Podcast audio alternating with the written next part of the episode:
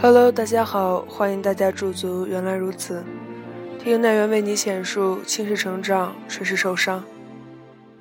我有在说，你有在听吗？我很完美，没人能取代我给的一切，我就以为。一朋友和女朋友吵架了半个多月，谁也不理谁。本来说好过年回家见家长，年后筹备结婚，这下闹大了。女的退了机票，男的在哥们家住了一星期，眼看着就是散伙的节奏。冷战打得这么厉害，我们都以为是谁犯了原则性问题，比如吃了不该吃的饭，睡了不该睡的人。小心翼翼打听出来，一帮人全傻了。起因很简单，两个人周末想去参观一个展览，需要提前预约。女的让男的打电话去约，男的忙着赶一项工作，约晚了没预定上。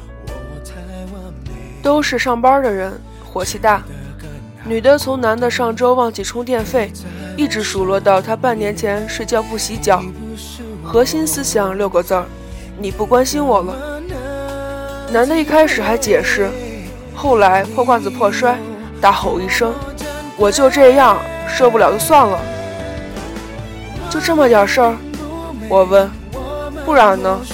朋友说：“这么点破事儿闹成这样，你们玩我呢吧？这是不是变相的秀恩爱？是不是？宁拆十座庙，不拆一桩婚。虽然不知道庙招谁惹谁了，该劝还是得劝。”我们先去劝女的，呃，那什么，她也是忙晕了。展览这周看不成，还有下周，实在看不成就不看。平时感情挺好的，犯不着。男的那哥们含着泪恳求，让他回家住吧，求求你。女的不高兴，出去就别回来。我们只好说他不敢，你是个好，他就回家了。女的扭过脸去，她自己说的受不了就算了，凭什么要我示好？没办法，我没有去劝男的。那什么，他也不是有意的。我们说你忘了预约，错在你，跟人道个歉，别折腾了。那个哥们儿继续含泪恳求，回家住吧，求求你。男的不高兴。怎么就错在我？我天天加班加到晚上十一点，他想看展览自己去约呀，我也约了没约上，这能怪我吗？问题是你答应了他呀。我们只好说，现在这事儿已经不重要了，就等你一句话，三个字儿，对不起，简简单单，大老爷们儿不要这么较真儿。男的瞪我们。他自己翻旧账才吵成这样，凭什么我先道歉？说完补充一句：“你们没听说过吗？谁先道歉谁就输了。”我们都有点愣神儿，心想两口子过日子，分输赢干什么？赢了你就牛逼了？这件事儿让我们好几天都想不明白。情侣吵架我们也见惯了，有一对奇葩情侣。因为早晨谁先刷牙这样的问题都能吵起来，结果越吵感情越好。只要一吵架，不管谁先起的头，第二天男的必定要买上一大捧鲜花，拿绳子捆在背上进门，号称付花请罪。还有一对，只要女的一生气，男的就主动跪键盘。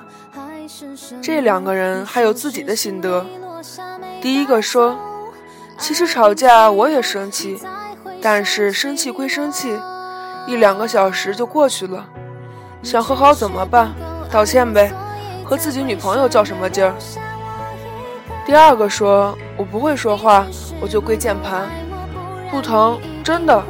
给你们推荐一款好键盘，跪着可舒服了，还便宜。”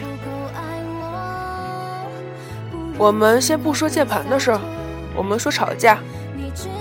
我还没见过交往一年以上的两个人不吵架的。小架怡情，大架摔碗。有一对儿女的气急了，翻出结婚证还要撕。想想补办好像怪麻烦的，又放下了。毕竟吵架是一时的，感情是一世的。不是所有的吵架都事关重大，很多吵架的缘由，无非是聊天说错了一句话，炒菜多放了一勺盐，约会看电影他睡过了，或者一起吃晚饭，他却忙着刷微博。本来两个人都清醒一点，根本不至于吵起来。但既然吵起来了，就要想办法让争吵结束。不，我不是教你们把对象打死，不是的。谁想和好，谁就先示好。不想当面说，可以打电话；不想打电话，还可以发微信。不想说对不起，那就随便说点什么。晚上去超市买东西吧。今天忘了带钥匙，同事又开始犯傻逼了。明明有那么多话可以说，有那么多事可以做。我以前认识一个人，每次和女朋友吵架，临下班，女朋友就会给他发一条短信：“做了红烧排骨，回来吃饭吧。”有红烧排骨吃，谁他妈还生气呀？至于一开始是谁错了，已经不重要，和好了才重要。要是两个人都不想道歉，那完蛋，劳燕分飞，形同陌路，早晚有那么一天。有些事儿我愿意低头，我不在乎事儿，而我在乎你。你是不够爱我所以才